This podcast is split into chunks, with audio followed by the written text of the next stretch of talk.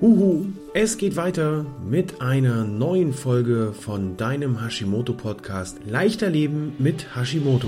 Wenn dir diese Podcast Folge gefallen hat, dann mach doch mal einen Screenshot davon, setz es in deine Instagram oder Facebook Story mit dem Hashtag Hashimoto Podcast, markiere mich Hashimoto Mentor Peter Gehmann und ich freue mich auf dein Feedback. Nun wünsche ich dir viel Spaß bei der neuen Folge von deinem Hashimoto Podcast.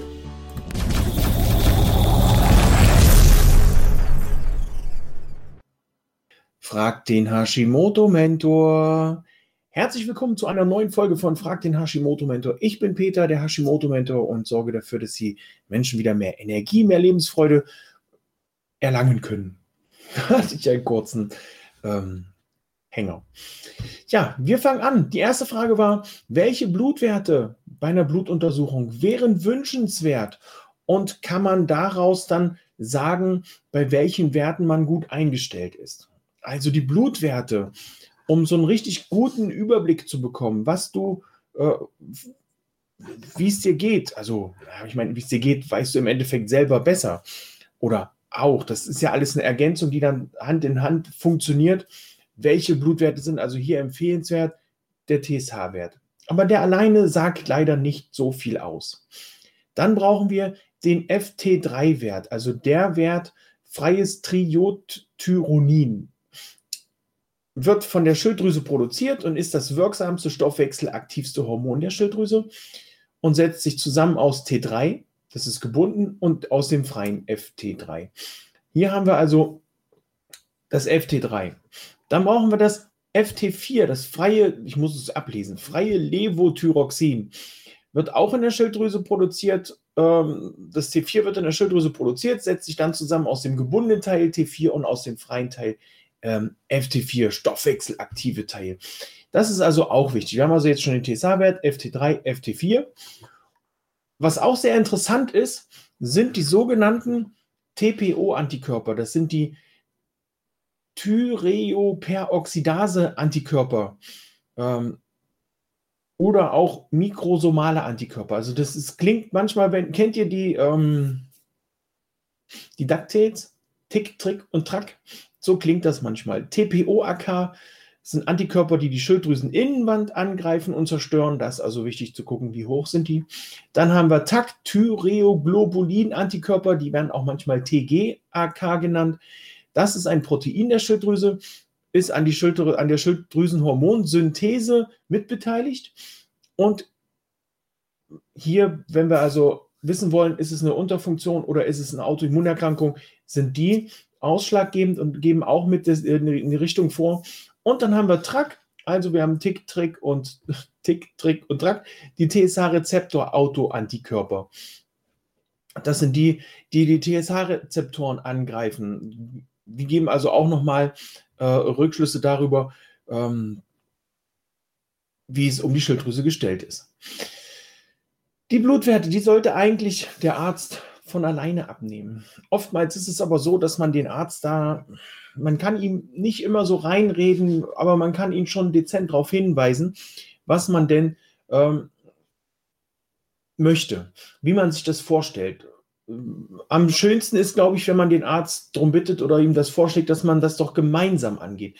Dass man ihm nicht so vorschreibt, ich brauche jetzt die und die Blutwerte, da fühlen die sich dann schnell über den Schlips gefahren oder über den, wie sagt man, auf den Schlips getreten ähm, ich denke, es ist ganz angenehm, wenn man die mit ins Boot holt und mit denen gemeinsam das Ganze angeht. Was auch interessant ist, sind deine ganzen Vitamine, wenn du schon mal dabei bist. Wenn schon mal Blut abgenommen wird, lass dir deinen Vitamin D-Wert checken. Lass dir deine B-Werte, deine, Vitamin, deine B-Vitamine checken. Ähm, deine Blutfette.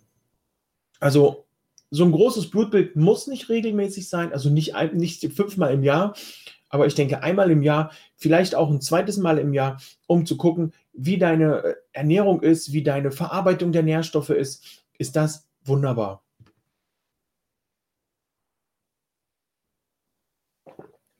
So, damit haben wir die Frage zu den Blutwerten. Die wird mir übrigens sehr, sehr häufig gestellt. Ähm, es ist natürlich immer wieder äh, ja, eine, eine Sache, wie der Arzt das gern zulässt. Viele Ärzte sind da nicht so begeistert von, die nehmen nur den TSH-Wert ab. Achso, die Frage war noch, kann man sagen, bei welchen Werten man gut eingestellt ist? Das ist von Mensch zu Mensch unterschiedlich. Oftmals gehen die Ärzte ja tatsächlich nur nach, äh, alles klar, die Werte sind im, Norm, äh, im Normbereich, ihnen geht's gut und man selber sitzt dann da und denkt, was? Mir soll es gut gehen, ich pfeife auf dem letzten Loch, bloß weil die Blutwerte gut sind. Äh, geht auch andersrum, dass die Blutwerte absolut grottig sind und man selber fühlt sich topfit. Das hatte ich mal eine Zeit lang. Die Blutwerte waren katastrophal, aber mir ging super. Und da gilt es also abzuwägen und auch, auch da wieder zusammen mit dem Arzt ranzugehen und zu sagen, okay, was können wir beide jetzt tun, um das in den Griff zu kriegen? Und dann klappt das auch. Wenn das mit dem Arzt so nicht hinhaut, dann kann ich nur dazu raten, wenn es möglich ist, den Arzt zu wechseln oder mal die zweit, eine zweite Meinung einzuholen. So, woher nimmst du die Zeit? wurde gefragt. Das alles auf die Beine zu stellen, was ich hier als Hashimoto-Mentor für euch mache. Und dann muss ich ganz ehrlich sagen, ich möchte die Frage gern umstellen, denn die Zeit, die ist hier nicht entscheidend. Jeder von uns hat 24 Stunden Zeit. Den ganzen Tag. Und jeder von uns nutzt diese 24 Stunden anders. Die Frage ist eigentlich, woher nehme ich die Energie? Die Energie seid einmal ihr da draußen, das Feedback, was ich von euch bekomme, ähm, zu sehen, dass ich euch mit, mit Kleinigkeiten, mit für mich vermeintlichen Kleinigkeiten äh, glücklich machen kann, unterstützen kann. Allein heute der, der Post auf Instagram zum Haarausfall. Ähm, mich betrifft es nicht so richtig, aber äh, die Situation kann ich gut nachvollziehen. Ähm, ich habe es einmal bei meiner Frau gesehen, Haare gekämmt, Haare gebürstet und dann waren gefühlt mehr Haare in der Bürste. Und das, das kann keiner ertragen. Das kann weder eine Frau ertragen noch ein Mann. Und von daher ist es einfach wichtig, da zu gucken, wie können wir es lösen. Ne? Nicht Haare abschneiden, dann fallen keine mehr raus, sondern gucken, was kannst du tun? Shampoo vielleicht auch wechseln, äh, Beispiel, am Beispiel Haarausfall. Und das ist einfach die Energie, die, ja, das treibt mich an, euch zu unterstützen, euch in ein leichteres Leben mit Hashimoto äh, zu begleiten und euch alle Wege, die ihr beschreiten wollt, euch, da, euch dazu begleiten. Und die Energie nehme ich einfach aus, einem, aus einer gesunden Mischung von gesunder Ernährung, ähm, Stressmanagement, Bewegung. Gut, der Sport bleibt manchmal, manches Mal auf der Strecke, den schiebe ich öfter mal so vor mir her und denke, ja, jetzt machst du gleich Sport. Oh, und dann ist schon wieder der Tag rum. Und gegen Abend Sport machen ist nicht so ideal, um dann gesund in, in den gesunden Schlaf zu kommen. Aber ich habe mir mittlerweile eine Routine angewöhnt, was auch meinen Schlaf angeht. Ich habe mir äh, ein paar Sachen mit an die Hand genommen, ein paar Nahrungsergänzungsmittel, die mich beim Schlaf unterstützen, äh, sodass ich hier wirklich innerhalb von, von, ja, von, von einer guten Zeit, ein paar Minuten, klappt es bei mir ganz gut mit dem Einschlafen, ähm, sodass ich wirklich am nächsten Tag auch wieder die Energie habe. Der, der, diejenigen, die mir schon länger folgen, die wissen, dass ich auch äh, mal Phasen habe, wo ich dann morgens um drei oder um vier schon wach bin, um äh, Gas zu geben. Äh, aber es ist halt wichtig, einfach sich auch tagsüber so Inseln zu suchen, wo man dann wieder zur Ruhe kommt. Wenn ihr wissen wollt, wie das mit dem Schlaf auch für euch angenehm werden kann, dann schreibt mir einfach mal eine Nachricht, guckt mal in den Stories nach, denn am 9. Februar, das ist nächste Woche Dienstag, gibt es um 20 Uhr ein Live-Seminar also das ist sowas wie ein Webinar bloß über Zoom. Kann man sich interaktiv austauschen, ein Zoominar zum Thema gesunder Schlaf, damit auch du am nächsten Tag wieder viel mehr Energie hast. Weil oftmals ist es ja echt so, dass man äh, gefühlt 15 Uhr äh, keine Energie mehr für den Rest des Tages hat. Aber da haben wir ja noch äh, so knapp fünf Stunden vor uns. Ruhepuls unter 50, ist das bei Hashimoto normal?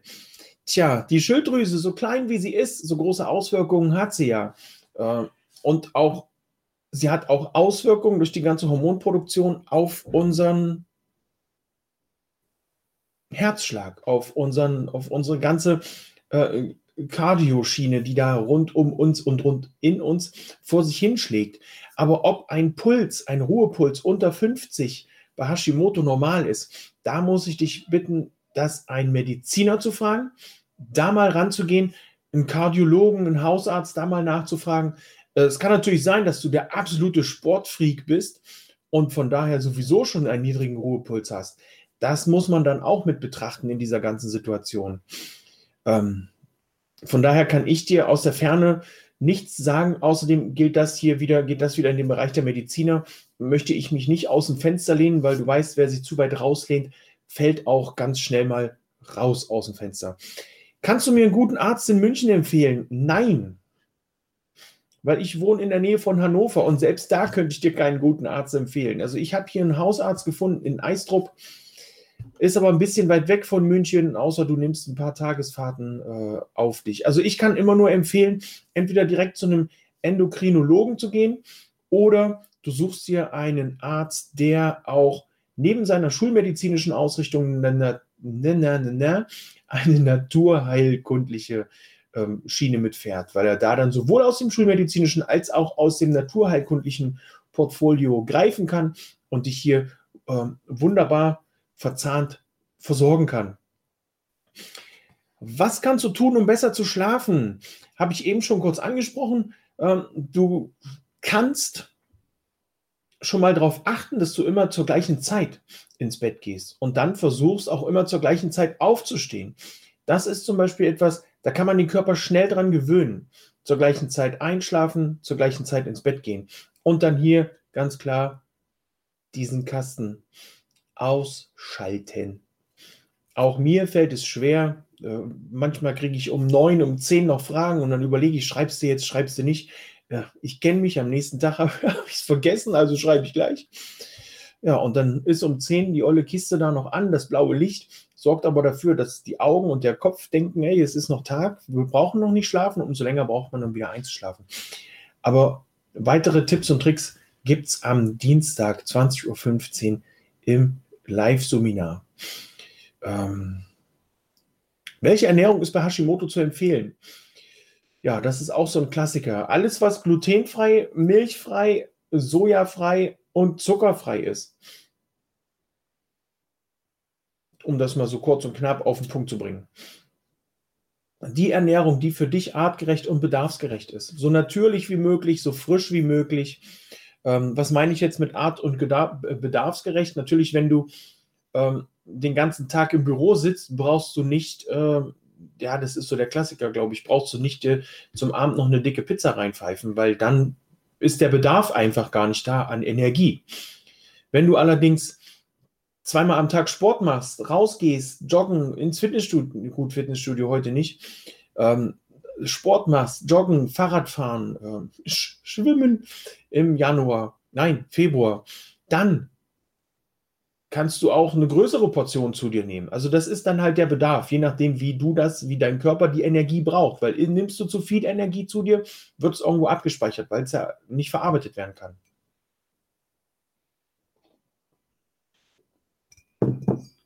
So, und dann habe ich ja bei meinem letzten Reel rund um den Selleriesaft versprochen, ich gebe heute noch ein paar Infos zum Selleriesaft raus der Selleriesaft ging im letzten Jahr quasi wie so ein Hype durch die Hashimoto- und Schilddrüsengemeinde und jeder hat es probiert und jedem ging es gut. Manch einem ging es nicht so gut. Aus dem Grund habe ich mich dann mal an diesem Thema angenommen, habe mir das Ganze angeschaut. Ähm, ich finde ihn sehr, sehr fantastisch. Jetzt wird der Nächste sagen, um Gottes Willen, fantastisch. Äh, nee, geht gar nicht. Schmeckt auch nicht. Doch. Aber nicht jedem. Also das ganz ehrlich. Also bei uns in der Familie bin ich der Einzige, dem es schmeckt. Ähm, pur. Du kannst aber noch ein paar Sachen mit dran mischen. Du kannst dir für den Anfang zum Beispiel einen Apfel oder eine Gurke mit dran machen. Wichtig ist allerdings, dass du den pur trinken, dass du den pur trinkst. So, warum? Weil er natürlich dafür sorgt, dass ähm, deine Verdauung sich verbessern kann. Der Selleriesaft sorgt dafür, dass deine Haut sich verbessern kann. Der ja, der ist wie, ja, eigentlich schon, ich würde sagen, wie so ein Kaffee am Morgen. Du trinkst den auch auf nüchternen Magen ähm, und sorgt dafür, dass deine Verdauung schon angekurbelt wird. Bei vielen gibt es direkt nach der ersten Ladung frischen, puren Selleriesaft die erste Reaktion des Körpers und manch einer sagt, um Gottes Willen, jetzt flitze ich hier aber ganz schnell auf Toilette. Aber das ist die erste Entgiftungsreaktion deines Körpers.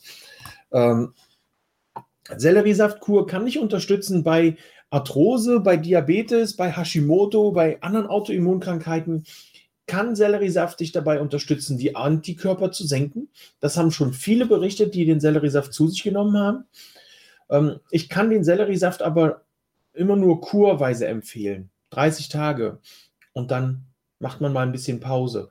Weil ansonsten kann es sein, dass aufgrund dieser einseitigen immer wieder Selleriesaft-Ernährung, dass es dem Körper auch wichtige Sachen entzogen werden durch zu viel Selleriesaft. Von daher kann ich tatsächlich immer nur dazu raten, äh, den Selleriesaft kurweise zu dir zu nehmen, äh, damit du hier wieder aus dem Vollen schöpfen kannst. Ähm, durch diese Mini-Entgiftung ist es tatsächlich so, dass äh, im Körper wieder Energie freigesetzt wird. Äh, manch einer trinkt den noch, noch mal, also du sollst ihn morgens pur trinken, du kannst ihn aber auch noch mal vor dem Fitnesstraining zu dir nehmen oder vor dem Laufen gehen, vor dem Joggen, um da noch mal für Energie zu sorgen. Das also hier noch mal kurz zum Selleriesaft. Ansonsten, wenn ihr Fragen habt jetzt hier auf Instagram Live, haut sie raus. Ähm, ich wäre dann nämlich mit euren Fragen soweit durch und bin gespannt, was ihr für Fragen habt heute. In der Zeit, wo ihr vielleicht eure Fragen reinschreibt, wenn noch was ist, ich starte heute, das gibt es gleich auch nochmal als Live hier auf Instagram, mit einem Achtsamkeitsmonat.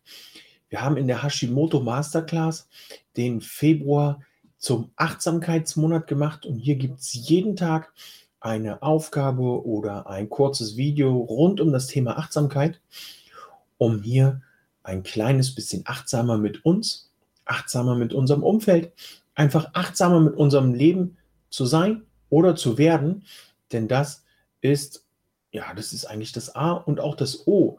Denn Hashimoto hat ja nicht nur den Ursprung in der ungesunden Ernährung oder in, in Genen, die, die wir mitbekommen haben, ähm, sondern Hashimoto hat ja leider auch den Ursprung in zu viel Stress, in Stresssituationen oder in, auch in Kombinationen von Stress und ungesunder Ernährung. Und von daher starten wir da heute mit der Achtsamkeit, dass jeder wieder mehr zu sich findet und äh, hier die Möglichkeit hat, so, so einen kleinen Werkzeugkoffer mitzubekommen, um zu schauen, was kann er in gewissen Situationen tun, wo einem so, wo, wo man so das Gefühl hat, jetzt entgleitet mir mein Leben ich mache mir zu viel Gedanken über X, mache mir zu viel Gedanken über Y ähm, und das ist nicht gut für Z. Da gehen wir diesen Monat ran. Wenn euch die Folge gefallen hat, dann teilt sie in eurer, in eurer, in eurer Instagram Story. Teilt sie in eurer Instagram Story. Ähm, gern auch mit dem Hashtag oder mit mir als Markierung. Ich teile euch dann zurück. Ich markiere euch dann auch. Denn ich denke, es ist immer wichtiger, dass wir da draußen viel mehr Menschen erreichen, die Hashimoto oder eine Schilddrüsenunterfunktion haben, ähm, um denen ein leichteres Leben damit zu ermöglichen. Meine Nebennierenwerte, also ich habe jetzt zum Beispiel das erste Mal, äh, die Frage ist hier, kontrollierst du Nebennieren regelmäßig und wie? Ich habe jetzt für mich das erste Mal äh, in diesem Jahr, das habe ich glaube ich beim letzten Mal erzählt, meinen Cortisolspiegel messen lassen und ansonsten habe ich, was die Nebennieren angeht, speziell von mir aus noch nichts weiter gemacht. Aber zum Cortisolspiegel habe ich in der letzten Folge was gesagt und in, da habe ich auch eine Podcast-Folge zugemacht. Das macht man. Ähm, dieser Cortisolspiegel ist ja hier ein guter, guter äh, Marker dafür, um zu gucken, wie stressig es ist und wie es dann auch im Endeffekt den Nebennieren geht. Äh, das kann man auch damit zu Rate ziehen. Speichel. Mit einem Speicheltest habe ich das gemacht. Und ansonsten, ähm, Stella, danke für die Frage. Hallo, Thorsten. Thorsten, geht gleich los. Macht es Sinn, einen Glut Glutenunverträglichkeitstest zu machen? Tja, da kann man geteilter Meinung sein. Also ich persönlich habe es bisher noch nicht gemacht, weil ich einfach denke, wenn man so einen Glutenunverträglichkeitstest macht, dann ist es oftmals so, dass die man, man, man kriegt ja dann über, über einen gewissen Zeitraum, wird man ja dann tatsächlich mit Gluten vollgebombt, um dann zu testen, ob man es verträgt oder nicht. Im Endeffekt reagiert dann der Körper ganz schön krass drauf. Man reagiert auch relativ, man setzt den Körper auch sehr unter Stress. Und aus dem Grund ist es in meinen Augen, außer du hast wirklich massive Probleme mit Gluten, äh, ist, ist es in meinen Augen auch, auch ganz interessant, das einfach wegzulassen. Ähm, das wäre auch eine Möglichkeit. Einfach Gluten weglassen ohne einen Test. Wenn es natürlich problematisch ist, dann sollte man das mit dem Arzt absprechen. So, ich hole mal den Thorsten mit rein zu uns. Der Thorsten ist ein Feel-Good-Coach, macht einen gleichen Job wie ich, ist aber hier, wenn ich das richtig mitbekommen habe, nicht ganz so spitz in Hashimoto und Schilddrüsenunterfunktion wie ich. Hallihallo, Thorsten. Hallihallo, servus. Nun hast du ein Doppelauftritt. Einmal im Podcast und, nee, im Podcast kann sein, dass der Ton da nicht so laut ist, weil ich nehme das gleichzeitig für den Podcast mit auf. Ich mache mal ein bisschen lauter äh, und höre mir das an. Falls es im Podcast nicht ankommt, äh, was wir hier besprechen, äh, schneide ich es raus. Ich hoffe, du siehst es mir da. Ja, sehr cool. Gerne. So, hier ist noch eine Frage zur Verdauung. Ähm, ich habe eine super gute Verdauung, überhaupt keine Probleme, habe trotzdem hohe Antikörper. Tja, das kann natürlich nicht nur mit der Verdauung zu tun haben, dass du hohe Antikörper hast, sondern auch mit der eigentlichen Reaktion deines Körpers auf die Schilddrüse oder eben auf das Organ, wo die Antikörper hergestellt werden. Da guckst du vielleicht mal, wie du dich ernährst. Ähm, da ist wahrscheinlich nicht so sehr entscheidend, was hinten rauskommt, sondern eher, was oben reinkommt. Und da musst du gucken, dass deine Ernährung so gut es geht ähm, entzündungshemmend ist. Thorsten, wie geht's dir? Mir geht's bestens. Das ist super. Ich zufällig gesehen, bist und ähm, fand das Thema gerade interessant, äh, als es um Cortisol ging. Ich dachte, da kann ich vielleicht auch noch eine Idee liefern, statt einen Cortisol-Test zu machen. Ja. Ähm, und zwar ist es ja so, dass es ein natürliches Cortisol-Profil gibt. Cortisol ist ja erstmal ein sehr geiles sehr geile Erfindung, was uns Menschen äh, Energie gibt den ganzen Tag über. Es gibt natürlich das Cortisol-Profil. Der Körper fängt ja um 4 Uhr morgens an, schon Cortisol auszuschütten, um den Aufwachprozess einzuleiten. Und zwischen 8 und 9 hat äh, Cortisol eigentlich so den höchsten Peak erreicht und baut dann im Laufe des Tages ab. Deswegen so als einfachen Test, um Cortisol festzustellen, einfach mal morgens direkt nach dem Aufstehen irgendwo ähm, notieren, wie, wie hoch ist der Energielevel und dann so alle zwei Stunden später wieder äh, zu notieren, wie dann der Energielevel ist. Äh, also ich nehme im Prinzip eine Skala, die, die äh, X-Achse ist die Zeit, der ganze Tag von Aufstehen bis ins Bett gehen und die, die äh, Y-Achse, glaube ich, heißt die, die da oben auf jeden Fall ist der Energielevel, vielleicht 1 bis 10, 100 Prozent, 50 Prozent, whatever. Und dann sollte ich irgendwo zwischen 8 und 9 auf 100 Prozent sein. Davor vielleicht irgendwo auf 60, 70, 80 Prozent. Und im Laufe des Tages soll es weniger werden. Nachmittags gibt es nochmal einen Peak. Und ähm, anhand von dem Verlauf, den ich für mich aufzeichne, kann ich dann sehen, wie ist mein Cortisol, mein Energielevel. Und das äh, Ganze geht mit einem Blatt Papier und einem Stift, da brauche ich nicht unbedingt äh, kleinen Labortest machen, der natürlich auch eine coole Sache ist und das Ganze nochmal verifizieren kann, aber ähm, natürlich auch Geld und Aufwand mit sich bringt. Ja, also auf jeden Fall. Ich habe da ja gut ein Jahr dieses Ding liegen gehabt. Ich habe mir das immer wieder vorgenommen. Ich hatte auch mal von, von Lykon diese Bluttests liegen. Aber ich weiß nicht, wie du das als Mann so siehst. Für mich war die größte äh, Hürde, ich sollte mir in, freiwillig, freiwillig in den Finger pieksen. Und dann dachte ich, oh, äh, das lege ich heute mal beiseite. Also ich habe das immer wieder probiert, bis dann irgendwann das Ablaufdatum abgelaufen war. Und ähm, jetzt, jetzt geht es halt nicht. Und okay. bei, bei dem Cortisol-Test war halt einfach, ähm, ja, ich meine, ich habe sieben Kinder und wenn der erste Satz schon ist, nehmen Sie sich einen Tag, wo nicht so viel Stress ist, äh, hm, das ist schon eine spannende Herausforderung. Ich habe es dann irgendwann an einem Tag gemacht, weil ich für mich festgestellt habe, äh, wann habe ich mal nicht Stress? Und im Endeffekt ist ja auch Stress immer wieder eine Sache, wie nehme ich das Ganze für mich auf, wie ich, gehe ich an das Ganze ran. Wenn ich schon morgens aufwache und denke, boah, was für ein Tag, äh, hoffentlich ist die Couch bald da, dann ist es natürlich Stress und dann ist aber alles Stress. Genau, genau. Ja. Aber das ist ein guter Tipp mit dem Cortisol, einfach mal aufzuschreiben, einfach mal äh, einen Zettel und einen Stift zu nehmen und das Ganze dann zu notieren. Das ist sehr super. Das ist ähm, ähnlich wie ich letztens mit der Femi Kerkhoff besprochen hatte. Wie, wie kann man feststellen, Jodmangel, äh, raue Ellenbogen äh, ist da ein, ein, guter Marker für. Man muss also nicht immer einen Haufen Geld für so eine Tests ausgeben. Man kann auch mal zurück zur Natur kommen und da einfach mal wieder mehr Verantwortung für sich übernehmen und zu schauen, wie geht's? Ne? Was, was macht man? Und das ist eine coole Geschichte. Ja, definitiv. Ja. Und war ja auch schon ein Thema und ich glaube, da sind wir uns einig, Gluten würde ich generell äh, bei Schilddrüsenproblematiken komplett rauszumachen, ja. streichen. Ernährung. Eventuell vielleicht auch bei akuten Entzündungsphasen auch mal Getreide komplett eine Zeit lang wegzunehmen, für ein paar Wochen, zwei, drei Monate vielleicht. Und dann schrittweise wieder reinnehmen, also die glutenarmen Dinge dann oder äh, glutenfreien Produkte. Und ähm, das Gluten ist einfach ein, ein, Giftstoff für unseren Körper durch die Hochzüchtung. Ja. Kann ich das auch ähm, niemandem empfehlen, Gluten in irgendeiner Form zumindest in größeren Mengen zu essen. Ja. Wenn der Körper auf einem guten Zustand ist, wenn Hashimoto-Entzündungswerte unten sind, dass dem Darm der Leber gut geht, spricht nichts dagegen, ab und zu mal eine Pizza zu essen, was, was dabei ist. Ja. Also ja. Macht viele essen ja morgens schon die Brötchen mit, dann gibt es wieder die Pasta und abends nochmal das Abendbrot, das ist dann definitiv zu viel. Ne? Richtig. Also ich habe das festgestellt, ich habe ja vorhin von meinem Hausarzt gesprochen, von meinem neuen Hausarzt, der macht so eine Kineo, Kine, oh, ich kriege jedes Mal einen Knoten in die Zunge, Kinesiologie. Und der hat zum Beispiel festgestellt, das ist ein ganz cooler Typ, der flitzt auch, wenn er im Urlaub ist und irgendwo unterwegs ist und findet was Tolles, da sagt er, das nehme ich mir mit zum Messen. Und dann war er mal in einer alten Mühle und hat dort Urweizen mitgenommen. Und bei dem Urweizen habe ich zum Beispiel überhaupt nicht reagiert. Und dann hat er mir den normal, den, den heute normalen klassischen Weizen draufgepackt. Und es war eine krasse Reaktion. Also der reagiert ja dann, beziehungsweise testet dann, wie, wie ist die Körperspannung, kann er den Arm bewegen, so macht er das, kann er den Arm nicht bewegen. Und bei dem Urweizen war nichts, der war fest, der Arm, da konnte er nichts rütteln. Und der hat den normalen Weizen draufgelegt und der Arm ging gut.